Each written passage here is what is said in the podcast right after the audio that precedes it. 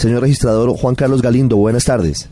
Buenas tardes, Ricardo, para usted, para toda su audiencia. Para entender qué viene ahora desde la registraduría con el plebiscito por la paz, quisiera que nos contara cuáles son los pasos siguientes, una vez conocido el fallo, o por lo menos por ahora, el comunicado de la Corte Constitucional avalando el plebiscito por la paz. Como usted bien lo decía, es necesario esperar primero a tener una sentencia definitiva en manos del Congreso de la República y a su vez del presidente para la sanción de la ley. En segundo lugar, eh, que se firmen los acuerdos definitivos de paz y que el presidente informe al Congreso de la República para darle curso al plebiscito. En lo que tiene que ver con la registraduría, una vez se produzcan esos hechos, podremos iniciar formalmente todos los trámites de preparación del plebiscito. ¿Cuáles son esos trámites, registrador?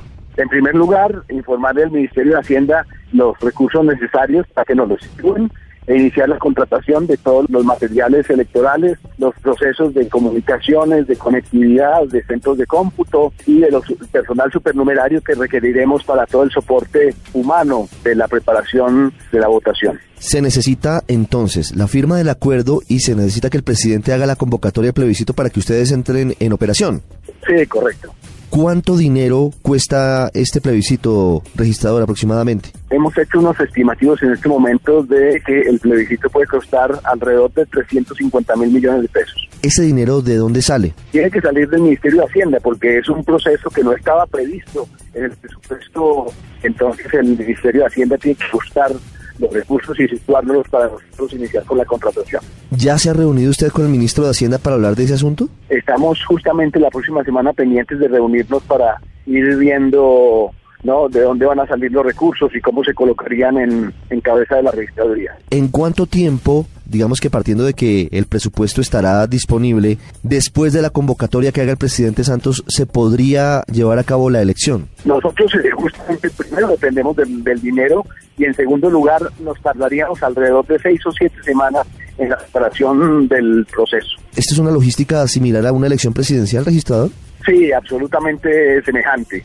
Vamos a tener cerca de 11.000 puestos de votación, entre 85.000 y 100.000 mesas. Tendremos el sistema de preconteo, los escrutinios y todo funcionará como si fuera una elección presidencial. La jornada de votación entre 8 y 4 de la tarde, luego el conteo de mesa, la transmisión de resultados y la consolidación y divulgación de los mismos. ¿Sería un domingo o podría ser eh, un día distinto? No, tiene que ser el domingo, como históricamente han sido todas las, las votaciones en el país. ¿Ya tienen una fecha tentativa eventualmente o estamos a la espera de, de todo lo que ocurra en Cuba? No, estamos obviamente a la espera de todo lo que ocurra porque el punto de partida de la preparación del proceso y obviamente de la fecha de las votaciones dependerá de que se produzcan los hechos que usted relató, la firma del acuerdo, la convocatoria del presidente de la República.